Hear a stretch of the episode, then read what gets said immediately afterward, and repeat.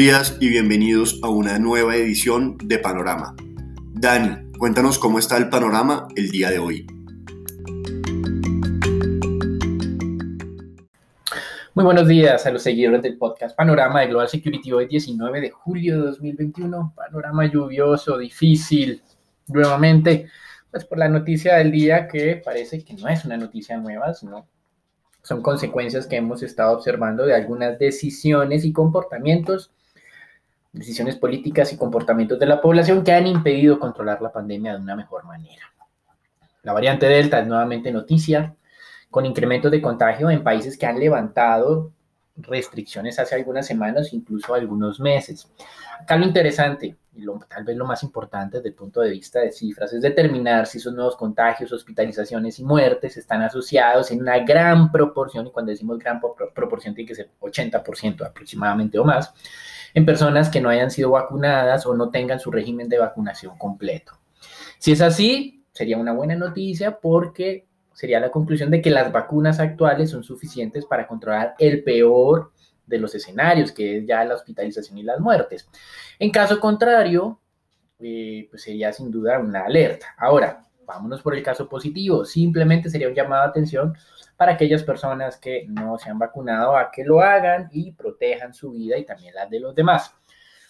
Y en medio de esto, hoy vemos caídas de más del 1% en Asia, casi el 1% en Europa, cercano también a los Estados Unidos. La versión de la prensa, como mencionábamos, es que son estos nuevos contagios que están incrementando la inseguridad entre los inversionistas. Hoy justamente Reino Unido levantará la última fase de restricciones eh, en medio de una agitada eh, entorno político porque el primer ministro Johnson tuvo contacto con una persona contagiada con COVID y el anuncio que había dado en este levantamiento de eh, restricciones era básicamente que no se iba a hacer aislamiento voluntario, sino lo que se iba a hacer eran pruebas PCRs para determinar si era necesario o no el aislamiento. Pues bien, todo esto durante el fin de semana hizo aislamiento, entonces lo criticaron las personas porque hizo aislamiento en medio de un momento donde se necesita, en teoría, eh, optimismo para que esta reapertura funcione de una buena manera. Y de otro lado, pues obviamente han venido criticando a Boris Johnson, la oposición, diciendo que es un momento prematuro para hacer este levantamiento de restricciones. Este es un rifirrafe, es difícil. Lo que sí es un hecho es que las cifras muestran que el nivel de contagios en Reino Unido ya son diarios, o bueno, nuevos contagios se han venido incrementando de manera diaria a 50 mil. Eh, el peor momento o los pico, el mayor pico previo era de 60 mil. Así que estamos en un nivel muy alto. Obviamente el tema de hospitalizaciones no está siendo por el momento eh, el motivo de preocupación y lo que queremos saber es, era eso que decíamos nosotros en la noticia del día. Si los vacunados están evitando los peores escenarios que son hospitalizaciones. No solamente eso, ya desde el lado de contagio es una buena información, pero desde el lado de hospitalizaciones y muertes, obviamente. Esto es el foco y donde creo los mercados deben eh, tener eh, su mayor interés, no solamente en contagios, sino si se puede evitar el peor de los desenlaces. Eh, seguimos pensando que somos muy adaptables en la humanidad y que se va a eh, ir ubicando poco a poco en esta nueva ola de contagios. Eh, ya lo demostró India, India no ha controlado del todo la pandemia, bajó de 400 mil a 40 mil día, contagiados día y las cosas pues en teoría ya están funcionando por lo menos desde el punto de vista de recuperación de demanda de combustibles. Así que eh, no somos tan alarmistas como lo estamos viendo hoy en la prensa, pero sí, pues podrían ser buenas razones para una corrección que nosotros consideramos desde el lado de precios de mercado saludable. No es saludable contagiarse, obviamente, pero desde el lado de comportamiento del mercado de valores sí lo podría ser. Y otro ejemplo interesante, Países Bajos, que nosotros lo llamamos Holanda, eh, el gobierno pidió perdón a su población por haber levantado de manera anticipada y tal vez demasiado pronto las restricciones. Holanda desde cierre de junio hasta el día de ayer había visto un incremento de, contagios de menos de 600 a un poco más de 10.000 eh, y por eso estaba reimplementando algunas restricciones. Tokio, que en este momento se prepara para los Juegos Olímpicos y que implementó medidas de emergencia para contener cualquier posible brote que pudiera salirse de control y pues está anunciando que varios deportistas que están llegando están contagiados. Entonces hay que ver qué pasa con esto. Y en Estados Unidos, tal vez lo que más nos llama la atención, algunos estados están reimplementando restricciones. Y lo interesante son los nombres. hay de todo, Arizona, California, Colorado, Florida, Luisiana, Michigan, Nuevo México, Texas, y se dan cuenta hay demócratas y hay republicanos. Claro, la mayoría parecen republicanos porque eh, parece que son las zonas donde menos han estado aceptando las vacunas y donde parece que se está incrementando más el ritmo de contagios. La Florida es el principal foco desde nuestro punto de vista, pasó de 1.400 a 11.400 casos durante el último mes, casos diarios identificados nuevamente, nuevos, pues como tal. Entonces esto es interesante, por eso el viernes pasado el presidente Biden criticaba las redes sociales por facilitar em, el flujo de desinformación en contra de las vacunas, lo cual pues de alguna manera considera que eh, impidió alcanzar su objetivo de haber vacunado al 70% de la población para la celebración del 4 de julio. Em, sin embargo, Facebook eh, respondió que cerca del 85% de la información que se comparte en esta red mm, es a favor de las vacunas de personas que ya se han vacunado o piensan hacerlo. Así que dice que no se puede acusar a las redes sociales de haber eh, digamos, engendrado la semilla para que se incumpliera este objetivo en los Estados Unidos. Y otra consecuencia de la pandemia tiene que ver con el tema de los pasaportes. Entendible, durante el peor momento de la pandemia, pues no se necesitaba viajar porque todo estaba cerrado, pero con la reapertura, la rápida reapertura que tuvimos durante estos meses, las oficinas de pasaportes de todo el mundo, digamos, no están... Eh, capacitadas o no están al mismo ritmo de la demanda. Lo veíamos en Colombia, pensábamos que solo era un tema de nuestro país, pero durante el fin de semana vimos en los Estados Unidos referencias de que son hasta 18 semanas para tener un nuevo pasaporte y pues podrías tener un tratamiento especial de 72 horas si tienes un viaje al exterior y muestras tu tiquete de viaje. Así que esto es un elemento que no estábamos anticipando previamente. En divisas, por todos estos miedos que estamos viendo, la caída de las acciones, la valorización de la renta fija, la caída de las materias primas, el dólar se estaba fortaleciendo de manera generalizada y en materias primas pues nos confirmaron lo que ya sabíamos, el acuerdo entre Arabia Saudita y Emiratos Árabes, pero la sorpresa como siempre está en los detalles. No solamente ha sido Emiratos Árabes el que logró levantar un poco la restricción de producción a partir de mayo del 2022 la misma Arabia Saudita, Rusia, Kuwait e Irak, que son los países que pueden incrementar más su oferta internacional, también lograron de alguna manera esta flexibilización y hay otros países que están en cola. Por lo tanto, esto sí es una sorpresa y el mercado está con tendencia bajista, por debajo de los 70 dólares el WTI y de los 72 dólares el Brent. Y desde el lado lo que no era sorpresa era que iban a aceptar incrementar en 400 mil barriles día a partir de agosto, otros 400 mil en septiembre, otros en octubre, otros en noviembre, otros en diciembre, cinco meses de a 400 mil, son 2 millones de barriles más que va a estar irrigando la OPEP de aquí hasta que finalice el año. 2 millones de barriles día adicionales al cierre de año, recuerden, de a 400 mil adicionales por cada uno de los meses que quedan. Desde nuestro punto de vista no es una catástrofe para el tema del mercado petrolero, mm, pero pues sí son buenas razones para, obviamente, una corrección, como decimos, saludable. Saludable no es el contagio, saludable es esa moderación en los precios que generan nuevamente oportunidades de mediano y largo plazo. En renta fija, tasas de descuento de tesoros a 10 años, en un momento estaba cerca del 1.29, esta madrugada alcanzaron hasta el 1.25. Explicaciones de la caída siguen por el lado poco probable, creemos nosotros, diciendo que tal vez la Fed va a retirar el estímulo demasiado rápido, que eh, cuando usamos la palabra demasiado es una connotación negativa, no positiva. Vemos a las celebridades hablando de algo demasiado bueno, eso no existe, no es cierto. Demasiado es para algo negativo y por eso decimos demasiado rápido, es decir, estarían cometiendo un error. No creemos en esta explicación. La otra es que dicen que la recuperación económica está fundamentada en bases frágiles porque la pandemia aún no ha sido controlada.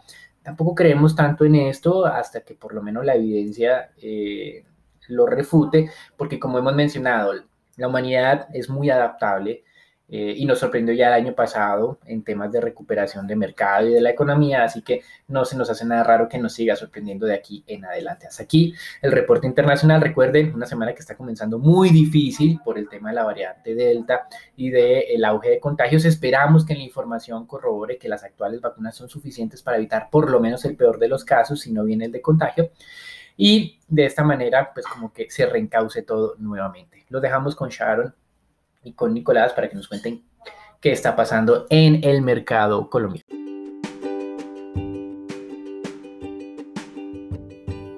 Buenos días Dani, muchas gracias. Vamos a hablar de las noticias de Colombia.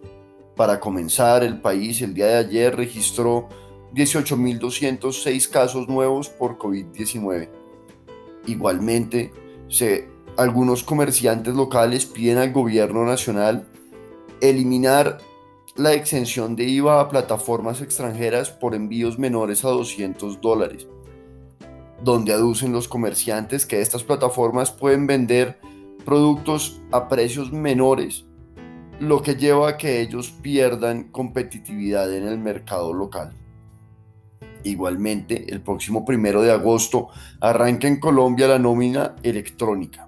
Para terminar, se conoció como la Unidad de Regulación Financiera del Ministerio de Hacienda, con apoyo del Banco Mundial, se encuentra trabajando para tener una regulación que impulse el modelo de Open Banking. Bueno, Sharon, cuéntanos cómo está el panorama de renta variable para el día de hoy.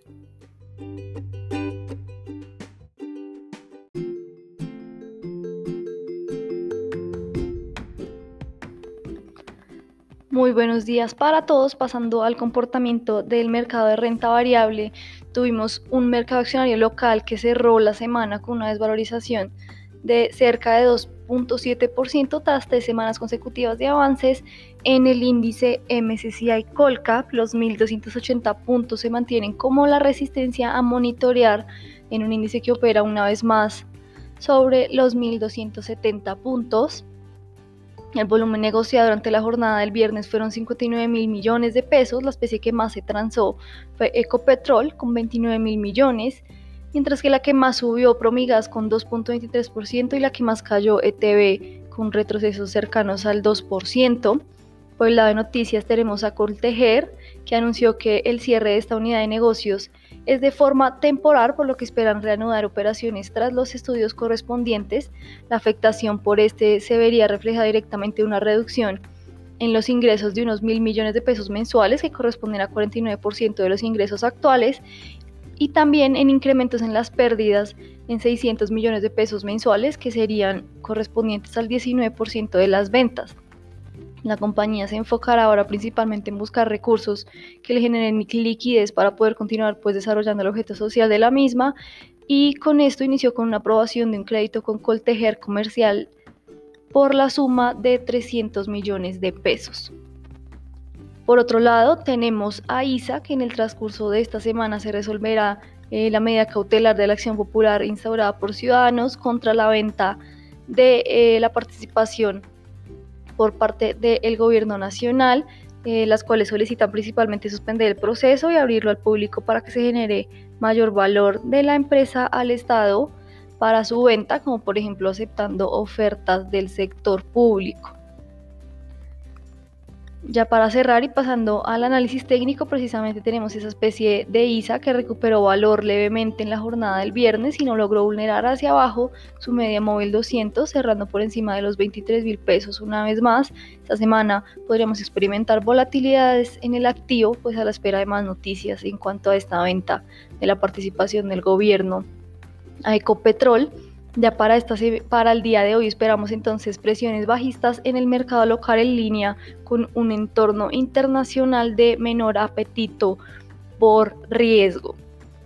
Pasando entonces al movimiento del peso colombiano y respondiendo a ese eh, descenso del fortalecimiento del dólar en el mundo y un poco de estabilidad en los precios de crudo, un entorno más calmado internacional para cerrar semana, el peso colombiano mantuvo el comportamiento lateral y cerró en 3.817 pesos, movimiento bastante estable con respecto al del día jueves y donde se operaron unos 776 eh, millones de dólares para el día de hoy.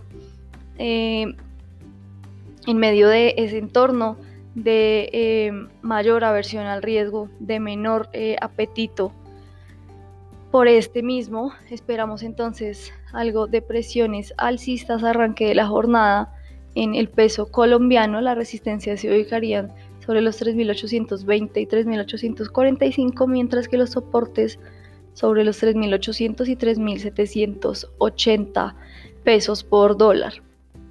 Los dejo ahora con Marcela para conocer acerca del mercado de renta fija.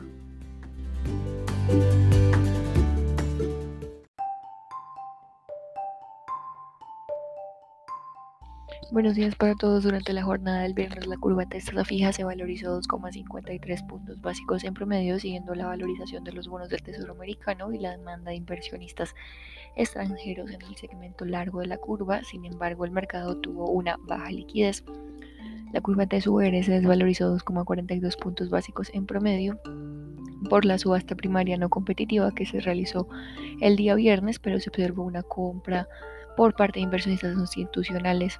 En esta subasta, el Ministerio de Hacienda y Crédito Público adjudicó TES-UR por un valor costo de 275.174 millones de pesos.